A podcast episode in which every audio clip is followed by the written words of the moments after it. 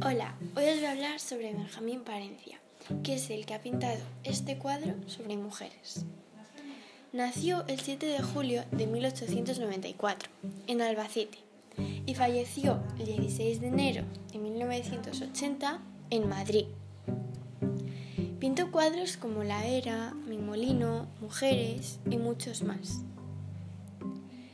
Las dimensiones de este cuadro son de 92 centímetros por 65, ya que él se dedicaba a hacer cuadros entre los 90 y los 95 centímetros y los 60 y los 65 centímetros. La mayor parte de sus cuadros son pintados en lienzos muy finitos, ya que él se dedicaba a hacer cuadros abstractos.